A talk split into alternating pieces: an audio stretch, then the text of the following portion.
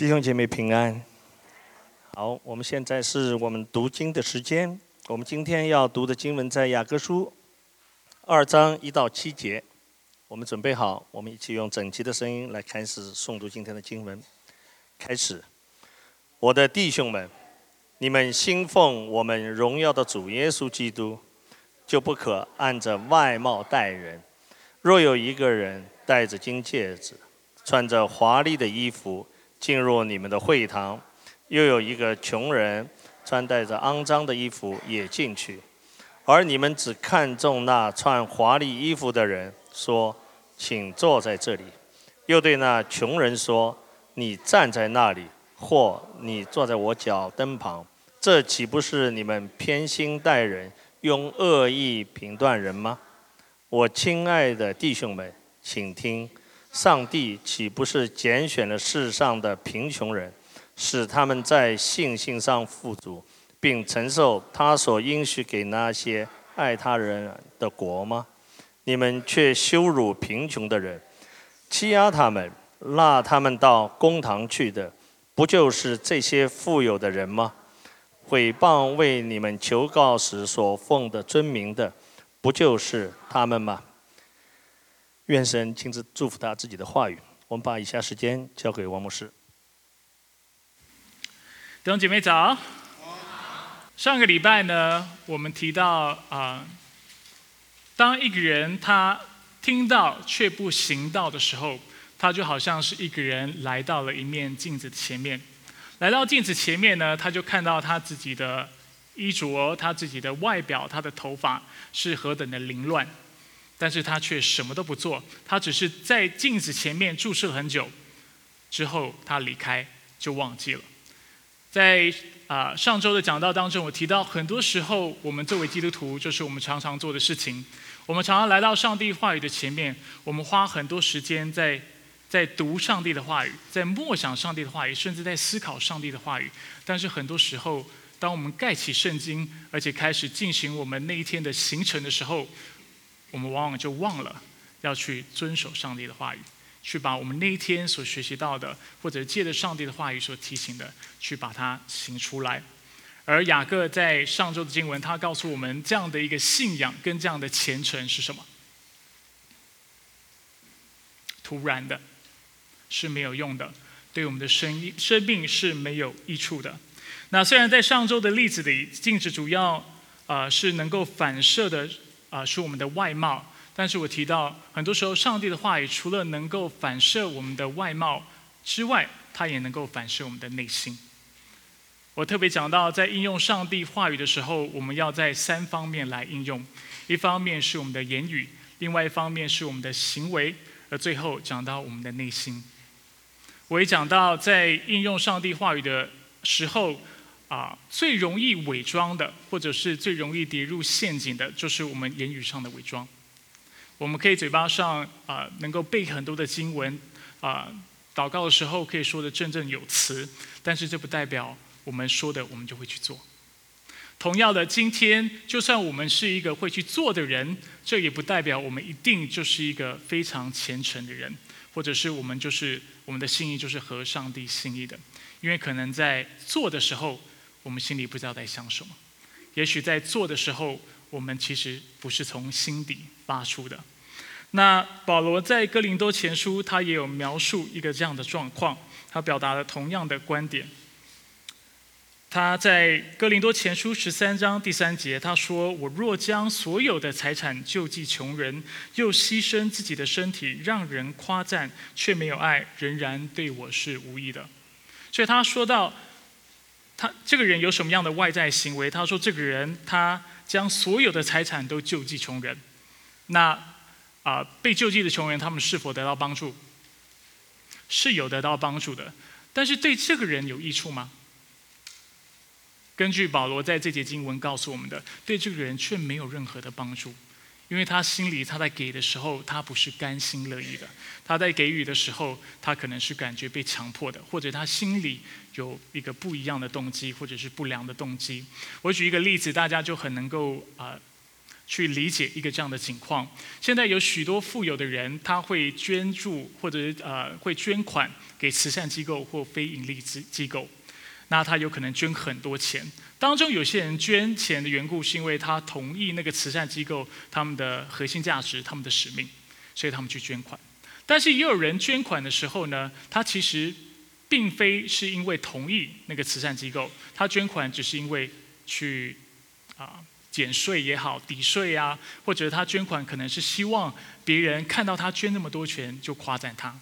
说他是一个很好的人，很有爱心的人。所以他从心底，他并不是真的爱那些这些机构想要帮助的人，他从心底却是希望别人看到他这么做的时候，把荣耀、把颂赞、把赞美都归给他。那你说这样的人，他虽然给予了很多，对他有帮助吗？对他就完全没有帮助。所以基于这样的理解，我特别提醒大家，在应用上帝的话语的时候，我们要非常的全面。除了要在应用在我们的行为上面、应用在我们的言语上面之外，我们也需要将上帝的话语应用在我们的内心里面。去借着上帝的话语去改变、去更新、去调整我们的价值观、我们的心态、我们的心思意念。事实上，啊，对于基督教来说，对于基督徒来说，我们甚至重视一个人内心的状况多于他外表的表现。外表的表现很重要，但是内心的情况往往决定了你外在会有什么样的表现。在啊，箴言有一节经文是这么说，我相信很多人都听过，就是一生的果效是由心发出。所以今天，如果我们是一个基督徒的话，如果我们真的爱上帝，我们跟随他，而且我们愿意去顺服他的诫命的时候，如假设啊，假如说上帝的话语告诉我们，我们要做一个饶恕的人，也许一开始我们没有办法做到。但是，因为我们常常提醒自己，把这样的心思意念放在我们的心里面，而且允许上帝借着圣经、借着他的话语来更正我们的时候，慢慢的、慢慢的、慢慢的，也许有一天靠着圣灵的力量，我们就能够胜过。因为我们在这个过程当中，从未放弃过要来顺服神，而神也会垂听我们的祷告。相对的，今天如果一个人他虽然是基督徒，他心里面却隐瞒一些事情，是他不愿意改变的，是他抓得很紧的，是他认为只要他不讲出来，就没有人会知道的。这样的人虽然一开始他能够隐匿，能够压住、隐藏他自己的心思意念，但是慢慢的、慢慢的、慢慢的，有一天纸会包不住火。在你没有预期的状况下，在你没有意料的状况下，你真实的生命就会被显露出来。在你没有料想的状况下，你就会说出你觉得不该讲的话。平常你包装伪装的很好，但是在那一天你却控制不住了。或者是你本来在行为上面你都规范的很好，但是说不定在哪一天遇到试探当中，因为你心思的意念没有被上帝更新的缘故，所以在那一天遇见试探的时候，你就跌倒。那这会是一个非常非常可怕的事情。所以雅各借的。上周的经文特别提醒我们：我们除了要听到，我们也要行道。如果我们真的要做一个蒙福的人的话，我们一定要将上帝的话语应用在我们的心里面，借着上帝的话语来改变我们的心思意念、我们的态度、我们的价值观。而当我们内心被上帝改变的时候，我们慢慢的有一天，我相信在上帝的恩典之下，我们能够完全的改变。阿门。所以今天的信息主题是做个不偏心的人。那借着今天的啊经文，我希望能够啊跟大家一起学习反省我们自己是否是一个偏私的人，或者是一个偏心的人。那我们都知道，不管是在职场上，或者是在养育子女的事情上，啊偏心所带来的伤害是很大的。如果在职场当中，一个老板、上司他重用的人都是他喜好的人话，会发生什么事情？会发生一个状况，就是他的核心团队会有很啊，会同质性过强，就是每一个人他们的态度、他们的想法、他们的观念、他们的创意都非常类似。而当你有一群人都跟你很像的时候，其实公司就没有办法发挥它的潜力，因为你没有不同的视角。不同的啊一些的创意，来帮助你去继续的发展你的公司。更不用说在这样的环境当中，同事跟同事间之间的竞争是非常激烈的。同事看到老板爱另外一个人多于爱自己的时候，他就可能产生嫉妒，他就会想要跟那个人竞争，说不定斗争，而且在心里面因为嫉妒的缘故，说不定就会开始去批判他，去拒绝他。这会使整个公司的文化跟公司的气氛变得非常紧张，而且非常的不健康。所以我们可以看到私心在公司当中会带来这样负面的影响，在家庭当中也是如此。如果我们有两个以上的孩子，今天我们啊去疼爱一个孩子，或者是偏爱一个孩子多于另外一个孩子的时候，两个孩子都会受伤，而且在这当中都会出问题。啊，心理学家常说，如果一个孩子从小到大就是被忽略或者是不被关心的，这个孩子长大的过程当中，他会变得非常的没有安全感，他会非常容易忧虑，而且这个孩子容易有抑郁症的问题。那我们以为被溺爱的孩子就会比较好吗？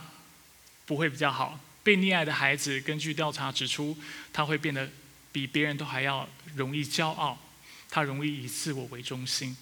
他以为他他会自以为是，他觉得他做的都是对的。而在这样的一个状况当中，因为偏心，家庭就会受损，而且孩子在这个教育养育的过程当中，他们就会得到亏损。那在今天的经文当中呢，雅各也给给了我们三个理由。那在跟大家分享这三个理由之前，我们要先复习一下今天的经文，先看一下偏私或者是偏心它的表征和问题是什么。所以我们一起来看第一节到第四节。如果你有圣经的话，鼓励你可以打开你的圣经看你的啊圣经。那如果没有圣经的话，你也可以打开我们的周报，里面有夹页就有今天的经文。所以第一节，雅各说：“我的弟兄们，你们信奉我们荣耀的主耶稣基督，就不可按着外貌待人。若有一个人戴着金戒指，穿着华丽的衣服进入你们的会堂，又有一个穷人穿着肮脏的衣服也进去，而你们只看重那穿华丽衣服的人，说请坐在这边，又对那穷人说你站在那里，或坐在我脚凳旁。”这岂不是你们偏心待人，用恶意评断人吗？上帝的话语是非常丰富的。今天我们没有时间来探讨这四节经文里面所有的内容，但是有一个重点是我特别要为大家勾勒、特别要强调的，就是第一个要点：偏偏私或偏心显示了我们信仰的不忠诚。当一个人有偏心的举止，以貌待人、以貌取人的时候，这样的行为反映出这个人的真实的属灵状况，那就是这个人的信仰是不忠诚的或三心二意的。在第一节，雅各告诉我们，如果我们真的相信耶稣基督，而且是基督徒的话，如果我们真的是侍奉这位荣耀的主耶稣基督的话，我们就不可以偏心。在这里，中文圣经翻。按着外貌待人，他其实是根据上下文，他去翻译这个词，他翻得很好。但是在原文当中，这个字其实就是偏心的意思。在很多经文啊，它是都有这样的意思。比如说在罗马书，保罗告诉我们，上帝的审判和祝福会公平的临到所有人，其中包括犹太人和希腊人。我们怎么知道上帝是公平的呢？保罗说，因为上帝是不偏待人。所以这个偏待跟这里说的以貌取人、以貌来对待人是同一个字。除此之外，在以佛所书也有同样的经有同样的用法。保罗叮咛做上司、做老板的人要善待自己的员工，为什么呢？因为保罗说，因为知道他们和你们在天上同有一位主，他并不偏待人。这里用的偏待是同一个字。那在这里也有一个非常有趣的啊一个观察，就是在原文当中，“偏待”这个词它其实是复数，意思就是说，雅各在讲到偏心，或者是当我们当他讲到我们偏待人的时候，他讲到不只是因为别人的财经地位而去偏待人，他讲到的是各样的偏心，各种的偏心对基督徒来说都是不允许的，所以他用复数。而第二节到第四节，他只是举一个例子，让我们看到。其中一种偏待人的状态，一种偏私的状态，是一个什么样的状态？所以，对于基督徒来说，不管我们面对的人是什么样的背景，是什么样的肤色，他讲的普通话是操着什么样的口音，他有什么样的背景，他是性别是什么，是从台湾来、中国来、香港来、台湾来、啊新加坡来、马来西亚来，这都没有关系。对我们来说，我们看待每一个人都应该是一致的，因为每一个人都是照着上帝的形象所造的。那在清楚的表述他对基督徒的道德要求和期盼之后，雅各为我们举了一个偏心待人的例子。所以，什么是偏心待的人人呢？就是在有一天，啊，教会来了两个人，一个人他戴着金戒指，穿着华丽的衣服。那我们就看出来他是一个有钱的人。那偏心的意思就是，你看到这个人，就说啊，来来来来来来来，然后把最好的贵宾席你让给他坐，这就是一种偏心。然后又有另外一个人，他是穿的肮脏的衣服，而你看到他肮穿的肮脏的衣服的时候，你就知道他是贫穷的。你就说，来来，你你去站在那边，或者是不给他位置，说你坐在我脚凳旁边。那这就是偏心。我想这个例子。啊，是非常浅显易懂的，是很明显的。雅各的重点不在于我们不能以貌取人，以貌取人是错的。他的重点在于，就算你看出来这个人的社经地位跟他的身份是什么之后，你依然不能偏待他。以貌取人就是我们看别人外表决定他的身份嘛，决定他是一个什么样的人。但是这里讲的不只是这个样子。他说：“就算你知道他是一个什么样的人，是个穷人，是个蓝领阶层的人，是个妓女，是个贩卖毒品的人，是帮派分子，就算你知道这件事情，你都没有任何的理由，跟任何的借口去看不起他。那这个概念，我在过去讲到的时候，有几次跟大家强调过，为什么我们不应该这样去藐视别人？因为人都是有尊严的。”我们尊重一个人，单单就是因为他是人，因为他是按着上帝按着自己的形象所造的，所以我们就应该尊重他。我知道过去我举这个例子举了很多次，但是容许我再重复一次。因为上帝是灵，而且他的宝座是在天上的缘故，所以人无法攻击上帝，无法攻击他的宝座，仇敌甚至也无法战胜他的宝座。上帝的权柄，上帝的能力是无懈可击的。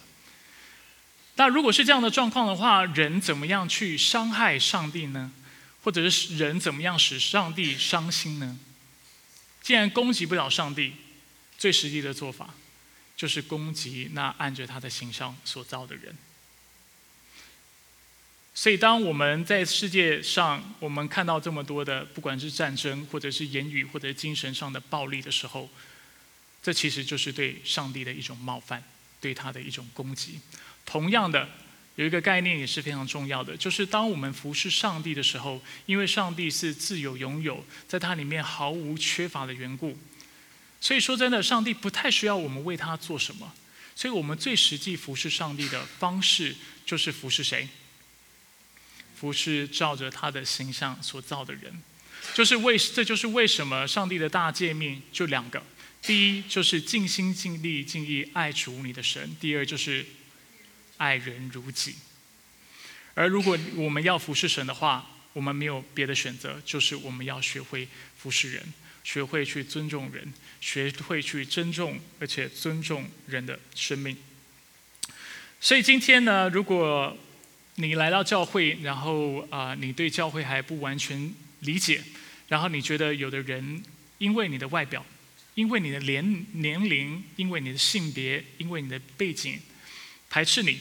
或看不起你的话，我需要代表那个人跟你道歉，因为教会不应该是这个样子的，基督徒不应该是这个样子的。当然，如果得罪你的那个人就是我的话，我更需要跟你道歉。那这代表我在我的行为上做的不够好。那我这么分享也是想让大家看到，我们每一个人都有许多要学习的功课。每次当我站在这里跟大家分享信息的时候，我不是在告诉你我已经都做到了，我是在跟你分享说，我跟你一样，都有好多是需要学习的。所以每当我讲一些圣经的原则或一些我们需要改变的地方的时候，我的意思是说，好不好？我们一起彼此守望，彼此督促，我们一起在主里一起来成长。那在教会当中选择领袖的时候，我们也应该要有同样的态度，是不偏心的态度。我过去曾经有荣幸有这样的机会，在很多不同的教会讲道，甚至在不同的教会做呃委员跟做顾问，在机构，我就观察到一件不太健康的事情。不是所有的教会就都是这个样子，但是我发现有的教会他们在找长老。或者是在设立教会的领袖的时候，找领袖的时候，他们去啊，他们所用的标准是基于那个人的奉献金额，还有他的身份。一个人他的在世世界上他的成就越高，他就越有机会成为教会的领袖；或者是一个人他在教会当中奉献很多的话，他就又啊就。更有机会成为教会的领袖。我们的教会没有这个情况，但是我必须在这里先说在前面，我们的教会也永远不应该有这样的状况。今天我们挑选挑选领袖，不在于用人的标准，不在于用世界成就或世界的成功的标准。我们的标准很简单，就一个，就是圣经的标准。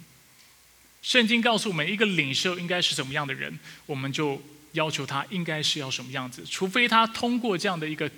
考验，跟达到这样的条件，不然我们就不让他成为长老，不然我们就不让他成为执事。所以今天，如果你想要成为教会领袖的话，条件不在于你的年年龄有多大，条件也不在于你多富有，条件也不在于你的工作职位是什么。条件也甚至不在于你过去在别的教会当过领袖，这些对我来说都是不重要的。唯一的条件就是圣经的标准。如果你是符合圣经的标准，你就适合当教会的领袖；如果不是的话，那我们就需要谦卑的接受一个这样的状态。那我现在跟大家分享这样的理由，呃，这这样的内容的目的是什么？就是要让你知道。一个教会要圣洁，一个教会要健康，一个教会要能够符合上帝的心意，每一个人都有责任。所以，如果以后我们教会选择领袖是没有按照我刚才所说的这个标准去做评估的话，你有权利，而且你也有义务让我们这些做领袖的知道。也许你知道有一些事情是我们不知道的，也许你看到一些事情是我们不知道的。也或许我们有一些考量是你没有想过的。那在这样的状况下，我鼓励弟兄姐妹能够跟我们密切的沟通，密切的去 work together，然后让我们能够一起啊按着上帝的心意来见到这个教会。阿门。所以我们选择领袖的过程当中，也应该是这个样子，是不偏待人的。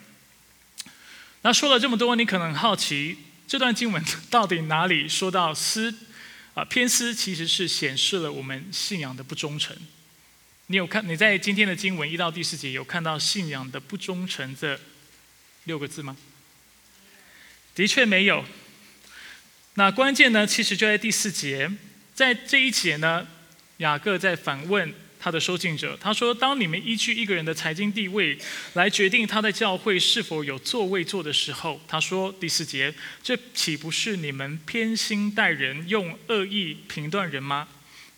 那当然，这个问题是个反问句，很明显答案是肯定的。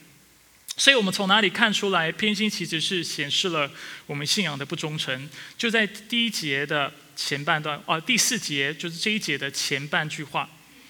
呃，前半句话我们看到雅各说：“这岂不是你们偏心待人？”在原文当中，“偏心待人”这个词其实它有两个意思。除了偏心待人之外，它其实还有另外一个意思，就是三心二意。还记得在几周前的讲到，就是我在讲雅各书的时候，我讲过三心二意这个概念吗？雅各特别形容，当一个人为什么一个人来到上帝的面前跟他求智慧的时候，他无法得到智慧。雅各跟我们解释，因为他的信仰不真诚，因为他的信仰是三心二意的，他并没有专心的来寻求主。而有一个学者叫做 Douglas Moo，我特别要把他名字讲出来，因为啊这样的立场不多人有，但是我同意他的立场。那 Douglas Moo 呢是啊他的雅各书的注释书解经书，是许多学者还有许多的啊牧者啊就是评论评价是最好的。那他就认为这节经文应该这么理解，所以换句话说，雅各是在说啊。当你说你是个基督徒，但是你却是偏心的时候，其实你证明的就是一件事情：你在心里面并不是真的专心爱主的。换句话说，你的敬虔是突然的，是没有用的。而只有一个人，因为当一个人他愿意专心来跟随主，而且来爱他的时候，他就不会偏心，他就会用上帝的话语。用上帝的眼光来对待人，所以我们就看到第一个重点，就是偏心显明了我们信仰的不忠诚。所以雅各继续的跟我们分享，为什么偏心是错的呢？为什么偏心是邪恶的呢？因为这样的人，他啊，就像我刚才说了，他虽然说他自己是基督徒。但是他心思意念却没有完全的被上帝得着，他还保留很多自己的想法，他看待人的方式还是按照他过去在世界的时候他所学习到的，就是依照一个人的外表，依照一个人的成就，甚至依照一个人的身高，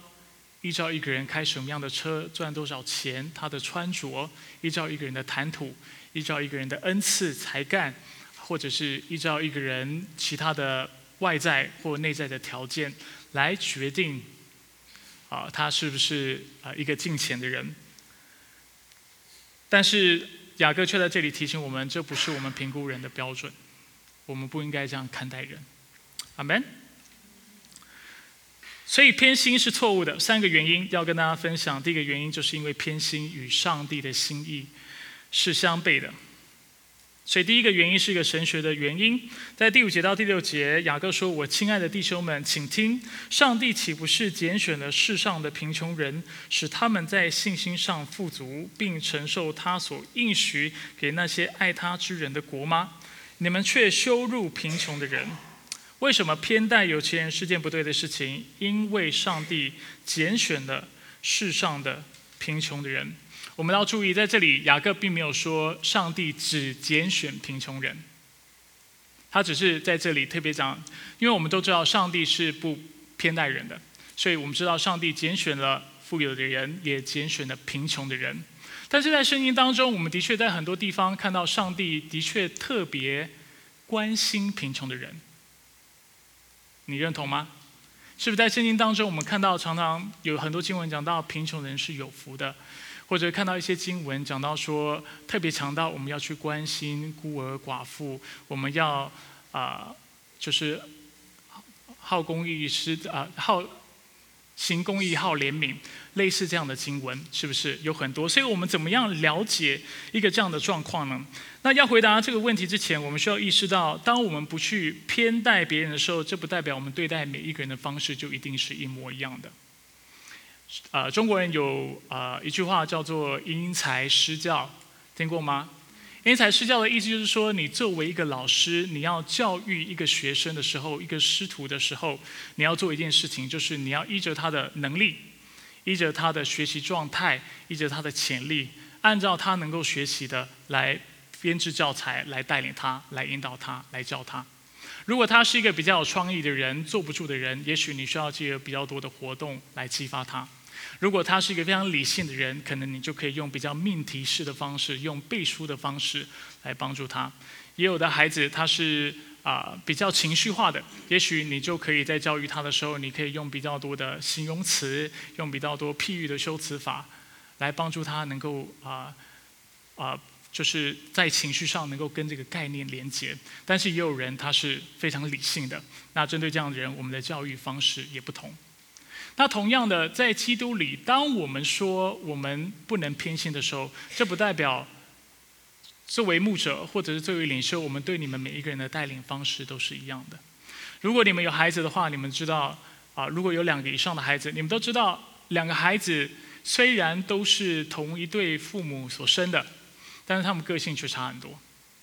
有的孩子他需要比较多的关注，比较多的耐心，比较多的陪伴；但是又有的孩子他是非常成熟、非常独立的，他比较比较啊，就是不太需要你关注他、关心他，他就会啊，就是非常自律的去完成他该做的事情。那在一个这样的状况下，我们没有道理要求一个母亲或一个父亲一定要花完全一模一样的时间给两个孩子。这样子不代表是公平，好像就是我花给一个需要帮助是三个小时，花给一个不需要帮助也是三个小时；我花给一个不需要耐心的三个小时，花给一个需要耐心的也是三个小时，不是这个样子的。那这也是雅各在这里告诉我们的。啊，当圣经在不同地方讲到说我们需要特别关注穷人的时候，不是因为上帝偏心，但是却是因为穷人真的非常的缺乏。我们讲到穷人的时候，我们不是说只是比中产阶级少一点钱，就少赚一点钱，变得低收入家庭，你就叫穷人。当时的社会的穷人是衣食住行上都有困难的，是他要养活自己都很都很困难的，而且他除了有啊物质上跟经济上的需要之外，他的心灵上面其实也有很多的需要。这是当时社会所描述的穷人，那就像一个健康的人不需要医生一样。今天一个富有的人，相对的，在一些状况下是比较不需要关注跟帮助的，所以上帝特别提醒我们，所以我们要特别去帮助需要的人，我们要特别去帮助缺乏的人。在哪里还有讲到这样的例子呢？在哥林多前书十二章二十三节。保罗这样告诉我们：“他说，身上的肢体，我们认为不体面的，我们要越发给他加上体面；我们不雅观的，我们越发装饰的雅观。这里指指的不雅观，包括财务上的缺乏，包括他的社会地位是比较低低弱的。针对这样的状况，保罗说：我们雅观的肢体自然用不着装饰，但上帝配搭这个身子，把加倍的体面给那个缺欠的肢体。”免得身体不协调，总要肢体彼此照顾。有看到一样的观念吗？在一个身，在一个身体当中，基督的身体就是教会，肢体指的就是每一个弟兄姐妹。在一个教会当中，有一些人的生活或者是他的状态，相对是比较健康的，灵命可能是比较强的。他的恩赐也比较强的，但是在一个教会当中，也有一些弟兄姐妹，他的恩赐是稍微弱一点的，他的经济需要是大一点的，或者他的生活状况是比较困难一点的。那在这里，雅各特别提醒，保罗特别提醒我们，当我们看到这样的人的时候，我们要越发的，就是让他变得体面，要更多的帮助他，更多的来爱他，更多的来实际的来陪伴他。而这就是上帝的心意，所以这种特别关注穷人的概念，也就是上帝拣选的心意。有一个牧师他在解释“拣选”这个词，英文叫做 “choose”。他在解释这个词的时时候，他说：“拣选就是代表刻意的去接近一个人的意思。”所以，当上帝拣选贫穷的人的时候，代表上帝刻意主动的去接近贫穷的人。上帝同样对教会跟对我们每一个人都有同样的期盼，他希望我们也刻意的去接触、去帮助需要啊，就是帮助的人，或者贫穷的人，或者是容易被排挤的人，在社会地位在在社会当中容易去啊被遗忘的人等等。那如果我们总是觉得，贫穷的人或需要帮助的人，他们应该主动的跟我们开口的话，比如说他们需要钱，我们总是等着他跟我们说：“我需要钱，我需要帮助，我需要安慰，我需要鼓励。”的话，如果我们是带着这样的心态来看待穷人跟看待有需要的人的话，那这就不叫拣选，这不叫做接近有需要的人，这反而叫做他们拣选我们，因为我们被动的在这里等他来求帮助。但是这不是上帝的心意。上帝要我们作为基督徒、作为教会，总是很主动的，总是非常积极的，总是非常的啊敏感的去看到我们教会当中有哪些人是需要帮助的人。而在看到这些人，在物色到这些人之后，我们要去积极主动的去关心他，去帮助他。这才是上帝的心意。所以，为什么偏待富有的人是错的？因为当我们偏待，或者是我们偏爱有钱人的时候，我们是将那该给穷人的资源给了富有的人；我们是将那该给穷人的时间、需要帮助的时间、被边缘化的人的时间，给了那不需要帮助的人。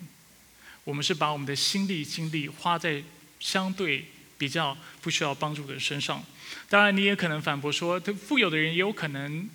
需要帮助啊。很多富有的人心里是空虚的。那我同意你所说的，我相信雅各也同意你所说的。啊，这里讲的贫穷指的不只是在财务上的贫穷。如果一个富有人他意识到他心灵是破碎，他需要帮助的，他已他就合乎了圣圣圣经所说是贫穷人这样的定义。而当我们看到他们有这样的需要的时候，我们就应该主动的去帮助他们。其实，当雅各在做今天这个教导的时候，他引用的就是耶稣基督的话语。耶稣在登山宝训的时候，他说：“啊，凡心灵贫穷的，他什么必得着？啊，因为天国是什么？他们的，所以他们必得着天国，他们必得着上帝的安慰。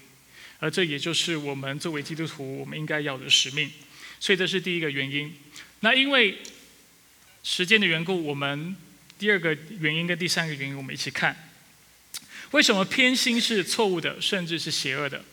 雅雅各继续给我们第二个跟第三个理由：因为偏心带来社会的不公义和信仰的亏损。第六节后半到第七节说：欺压你们、拉你们到公堂去的，不就是那些富有的人吗？毁谤为你们求告时所奉的尊名的，不就是他们吗？在这里，雅各的意思不是要我们去敌视所有有钱的人，他主要是针对一些呃特别的有钱，就是特别的状况、特定的有钱人他们的行为，他在做指责，他在做控告。在当时的环境当中啊，有钱人其实是不多的，有钱人是少数人，但是偏偏在当时有限的有钱人当中，多数他们其实是会去剥削穷人的。他们多数是商人，多数是拥有许多土地的人，而他们会做的事情就是他们会继续累积他们的财富，然后用他们财富去买更多的土地，甚至他们会啊，就是借着租土地给穷人，或者是啊借由不同的方式去来压榨穷人，然后去收税啊等等的，使得穷人在这样的环境当。当中无法生存，然后最后只好把土地、把他们的财产都让给这些有钱的人。那让给这些有钱人之后，他们一无所有的话，他们怎么办？没有别的选择，就只能成为这些有钱人的雇工。那我们可以想象，如果这些有钱人他们以他们是这么自私、这么霸道的话，他们会怎么样待待对待这些的雇工？一定是相当的刻薄。所以在当时，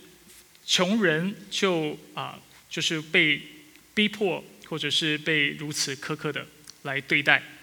那虽然这些情况是富有的人造成的，但是我认为雅各所批判的还不是有钱这个问题的本身，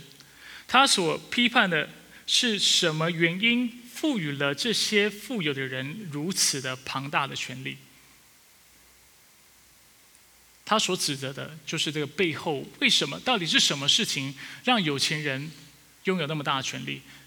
有钱人不一定在社会当中有这么多的权利可以去剥削穷人，或者是能够决定穷人的命运。但是是什么原因让这些有钱人能够做这个事情？就是回到今天的主题，主题因为人的偏心，因为人贪财，因为人习惯看重有财富的人，尊重有财富的人，赋予权柄给有财富的人。而当这样的情况继续发生的时候，就会产生一个。恶性的循环，而穷人就越来越越穷，有钱人就越来越有钱。所以在这里，我们也看到，这也就是为什么许多的穷人会被拖去法院的缘故。因为在当时的文化，只有有钱人能够去告穷人，穷人却没有诉讼的权利，没有去告。有钱人的权利，就是当时罗马的文化，当时的整个大环境跟整个司法的系统基本上是对穷人非常非常不利的。而这也就是雅各在这里特别要批判、特别要指责的事情。那偏心除了带来社会的不公义之外，它最终也会带来信仰的亏损。我刚才已经讲了，跟上一点很像。呃，这是一个恶性的循环。那因为整个司法和大环境都偏袒这些身世显赫的人，并且富有的人的时候，我们可以想象他们会怎么样对待基督徒。基督徒有可能对他们造成威胁，有可能挑战他们的权柄，有可能挑战他们的权利。现在在许多国家就有一个这样，就有这样子的状况。所以他们怎么样去威胁基督徒呢？就是去妖魔化他们，去诋毁，去毁。啊，毁谤基督教，毁谤基督徒，更是毁谤基督徒所求告的对象，就是耶稣基督。在圣经当中有一个非常经典的例子，就是讲到耶稣复活之后，空坟墓这样的一个状况。当时的有钱人，就是当时犹太人的领袖，他们看到坟墓的确是空的，耶稣的尸体照理讲应该要在里面，但是无缘无故的因为一个地震，根据马太福音形容，石头竟然。滚走了，而且耶稣的身体竟然真的就不见了，就完全消失了。所以当时他们就捏造了一个谎言，说耶稣的尸体是被偷走的。他们就是借由这样的方式来毁谤基督教。在马太福音有一段经文，他是这么说的：在耶稣复活后，二十八章十一到十五节，看守的。看守的和看守的兵有几个进城去，把所有发生的事都报告祭司长。祭司长和长老聚集商议，就想说啊，这下怎么办？坟墓真的是空的。那他们就拿许多的银钱给士兵。有钱人会做的事情就是用钱来办事。说你们要这样说：夜间我们睡觉的时候，他们的门徒来把他偷走了。若是这样的话被总督听见，由我劝他保你们无事。所以士兵就收下了银钱，就照所吩咐、所嘱咐的去做。而这话就在犹太人中间流传，直到今日。所以现在还是很多人认为，耶稣的尸体之所以不在坟墓当中，是因为被偷走了。但是被偷走之后，总是会被埋在一个地方嘛。但是考古学家跟非基督徒，甚至无神论的人，到今天还是无法找到耶稣的尸尸体。他们直到今天，他们可以反对基督教，他们可以憎恨基督教，但是他们完全没有办法否认基督教，因为他们没有绝对的证据，就是耶稣的尸体到底在哪里。而对我们基督徒来说，这就是我们的复活的盼望跟永生的盼望。为什么耶稣的尸体不在坟墓里面？没有别的原因，就是因为耶稣基督复活了。Amen。所以偏心为什么是不对的？三个理由。因为偏心是与上帝的心意相悖，因为偏心带来社会的不公义，还有信仰的亏损。我知道今天的信息对弟兄姐妹来讲比较难应用，我们讲的话题比较大一点。那我对弟兄姐妹的期盼是什么？当然，我希望大家做成为一个不偏心的人。那我希望借着这次的机会，能够跟大家分享我们教会的意向，还有我们教会的核心的价值。我希望我们的教会成为一个什么样的教会呢？我希望我们的教会成为一个能够接纳各种不同背景的教会。呃，不同从背不同背景的呃来的人的教会，不管他们的财经地位是什么，不管他们的年年龄是什么，他们的性别是什么，就像我们讲的，他们的普通话带着什么样的口音，他们的长相如何，他们是否是有学习的障碍，或是有肢体的障碍，或者是他们有任何的困难，我希望这个教会都能够来帮助他们，接纳他们，而且把福音传给他们。为什么？因为我们教会其中一个价值，就是他的形象。我们相信每一个人都是上帝按着他的形象所造的，所以我们有义务去爱他，去帮助他。很多时候，我们说到大使命的时候，我们会说：为什么我们要传福音呢？我们常常说：因为耶稣爱他们。但是我们忘了，为什么耶稣会爱他们呢？因为耶稣创造了他们，因为他是耶稣，就是我们的上帝，按着自己的形象。所造的，这是我们希望做的事情。在一段时间前，跟大家分享最近的状况跟我们的意向。呃，应该说，在这段时间，我们的教会英文堂他们想要做一个事情，就是扩建教会的场地。大家有看到这边的草啊草原吗？草地。啊，这里这两边的草地，他们都打算要啊盖建筑物，有可能会盖教育中心，有可能会盖啊体育馆等等这样的建筑物。那因为要扩建的缘故，所以他们特别来找我。他说：“那中文堂的需要是什么？你们希望我们提供一个什么样的环境给你？”那当时他先接触的是我的童工。啊，他问我的时候，我心里想说，中国人的特色跟优点就在于我们的适应能力很强。你给我什么场地，我就用什么场地聚会。今天这里真的满了，我就顶多两堂三堂，这也没什么大不了的事情。今天音响不好，我们就多架设几个音箱就能够解决。所以我说，其实我们适应能力很强，我们有什么特别的想法？但是感谢主，上帝给我们的童工有很大的信心，所以我们的童工就跟他们说，我们需要一个五百个人的场地。而这就是我们教会的意向，而英文堂也确实听到这样的需要，所以他们现在的计划是希望预留至少呃一万 square feet 的场地给我们，让我们能够在那里聚会，能够有呃教导等等这样的工作。那最后是不是一个这样的结果，我不知道，但是我知道英文堂很在意我们的意向。很在意我们在这个教会要做的事情，我也很乐意看到我们的教会能够成为华人教会的资源中心，成为众华人教会的祝福。但是，我们的教会要成为一个这样的教会，不是从凭空蹦出来的。今天我们要成为一个这样的教会，基础在哪里？基础在就在于我们是一群什么样的人。我们是有爱心的人，还是我们是很以自我为中心的人？我们是去宣教的人，而且是就像刚才讲的，是就像上帝拣选贫穷的人一样，我们是主动的去接触有需要的人，还是我们被动的去等福音朋友自己来这个教会？如果我们是被动的人的话，我认为，除非上帝真的、真的、真的、真的、真的很怜悯我们。我们才能有可能达到这样的人数，不然的话，我觉得是不可能的事情。所以，如果我跟你分享这个意向之后，你从心里面认为我愿意看到上帝在这个教会做这样的工作、做这样的事情的话，那我需要给你一个挑战，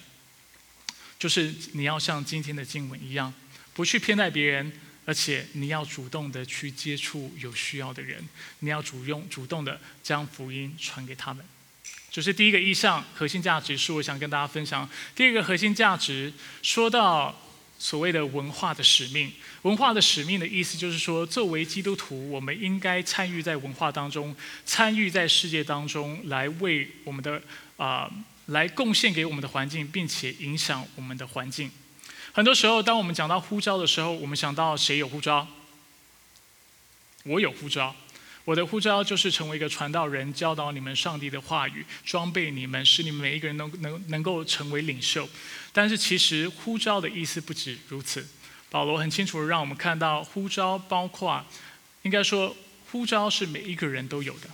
你也有呼召。就像我也有护照一样，我从礼拜日到礼拜六，我的护照就是一直在想，我怎么样来服侍弟兄姐妹，我怎么样来忠心的传讲上帝的话语，我如何来装备你们？你们的护照呢是什么？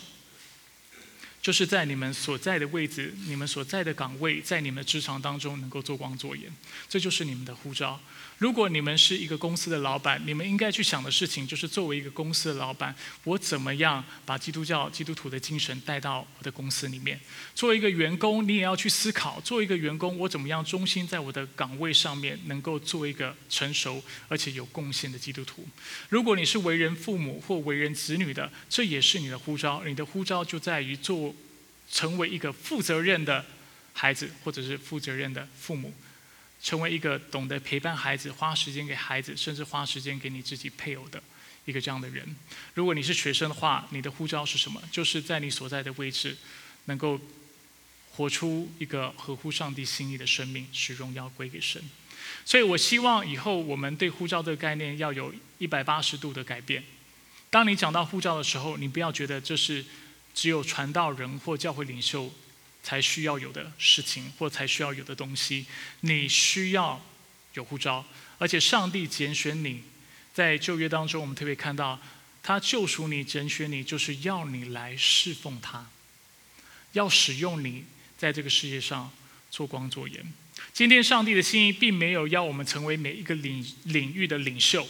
他没有告诉我们要做这个事情，但是他要我们在那个领域当中能够忠心做好我们的工作。而时机成熟的时候，上帝会依着你的能力跟依着他的计划去提升你，或者去降卑你，去把适合你所做的工作、适合你做的岗位，帮你安排在那里。而你要做的事情，并不是做太多的的计划，你就是乖乖在你的岗位继续去思考，我怎么样在我所在的地方做光做盐。刚才我说了，偏心跟人的罪如何能够影响到大文化。过去美国是一个有奴隶的文化，但是因为基督徒在他的领域当中，在政治界当中发挥影响力，所以我们废除了黑奴。在过去。啊，可能世界社会有许多败坏的文化，或者是司法上面的架构是不完整的。但是因为有基督徒在当中做光做盐，我们改变了我们的司法机制度，是每一个人都拥有的权柄、投票的权柄，或者是决定国家未来的权柄。这些不是出于偶然，不是从天空掉下来，也不是别人的工作。这个工作就是我们作为基督徒要做的事情。当我们参与在世界当中的时候，真实的在我们所在的领域去做光做盐的时候，我们就有可能能够改变世界。有一个事情是我跟年轻人分享过很多次，或者在不同的小组分享过很多次，但这里我要再一次的跟大家分享。呃，我自己的呃，就是啊，brother-in-law 连金，我每次想讲这个词，我都要花三秒钟的时间去想。他本身是做房地产。方面的，我常常跟他分享。今天你做一个房地产的人，你的行业有你的潜规则，只有你自己知道怎么样在你的行业当中能够赚钱，但是同时能够帮助人。作为一个传道者，作为一个牧者，我对你的领域了解的是非常有限，但是我有一个意向，就是希望你在这个职位当中，你在做房地产的时候，你不是只是为自己赚钱，但是你能够贡献给周围需要的人。所以，比如说，你可能每半年或每三个月的时间，因为房地产的潜规则就是在于你要赚很多钱，你就是要尽量卖大的房子、卖贵的房子，而且卖给有钱的人，所以你的 commission、你的佣金能够抽的很多。所以我就鼓励他，有没有可能在你以后做房地产的时候，过了一段时间，如果你觉得你的收入够的时候，你能不能够卖一套非常便宜的房子，然后佣金少抽一点给一个贫穷的人？当然，你心里会想。这样你才帮助一个人有什么用？但是有没有听过一句话叫做“积少成多”？如果我们教会有十个做房地产的人，我们帮助的人就不是一个人。过去是每半年我们只能帮助一户贫穷的人家，因为有十个人，我们每半年能够帮助十个人，十个人跟十户人家。慢慢的，如果我们教会有二十个做房地产的人，我们就能够在一年当中帮帮助二十个贫穷的人家。我也常常跟年轻人说，如果你是有专业、你是有才艺的，比如说能够教吉他、能够唱歌、能够跳舞，你想看看，如果你就每两个月的时间，每一段半三个月的时间，你就举办一堂课，免费的给社区的孩子，让他们能够学才艺，让这些贫穷的人有机会。对不对？我们要去拣选他们，我们要主动去接触他们。如果我们提供这样的机会，让他们能够学习的话，他们的生命有可能就开始有改变。我们的问题是，但是就一堂课能够有什么改变？是的，只有一个人，我们能够做的改变有限。但是今天，如果我们有十个艺术家、十个音乐人、十个会画画的人，我们就能够每个月、每个礼拜提供一到两堂课给贫穷的人。你说，当我们这么做的时候，我们有没有可能改变这个世界？我们可以改变这个世界，我们能够改变我们周围的人，我们能够改变这个社区，这就是基督徒的精神。所谓文化使命，或者是做光做盐，就是一个这么实际的做法。所以，当今天讲到我们不要偏心待人的时候，我希望你所想到的，还不只是你自己能够在你私人的领域能够这么做。甚至你在你所在的环境，你在你的公司当中，你如何教导你的员工不去偏心？作为华人，我们或多或少会歧视墨西哥人，或多或少会歧视黑人。我们有没有可能改变这样的状况？在于我们所在的的环境当中，是的，除了我们自己能够不偏心之外，我们有没有可能影响一个人跟一些人一起做一些不偏心的事情，去善待别人，去主动的去关心别人，去主动找到那需要帮助的人来帮助他？我们为什么要这么做？因为这就是上帝的心意。当我们说我们要公平的待人的时候，这代表对那富有。对那有的多的人，也许我们相对能做的有限，我们所做的也不需要很多。但是对于今天需要帮助的人，上帝给我们一个很大的使命跟很大的责任，我们义义务跨出跨出我们的舒适圈圈去帮助他们。而当我们这么做的时候，我相信这个教会要不增长都非常困难，因为我们从心底爱人，我们从心底服侍人。而且我们实际的在这个世界做光做业，阿门。我希望跟你分享我的心意，还有我的意向。这就是我希望焦点基督教会能够成为的一个教会，能够成为这个社区的祝福，甚至成为万人的祝福。是在这个世域当中，没有一个华人或者会讲普通话的人会沉沦，但是每一个人都能够得救。我们一起来祷告。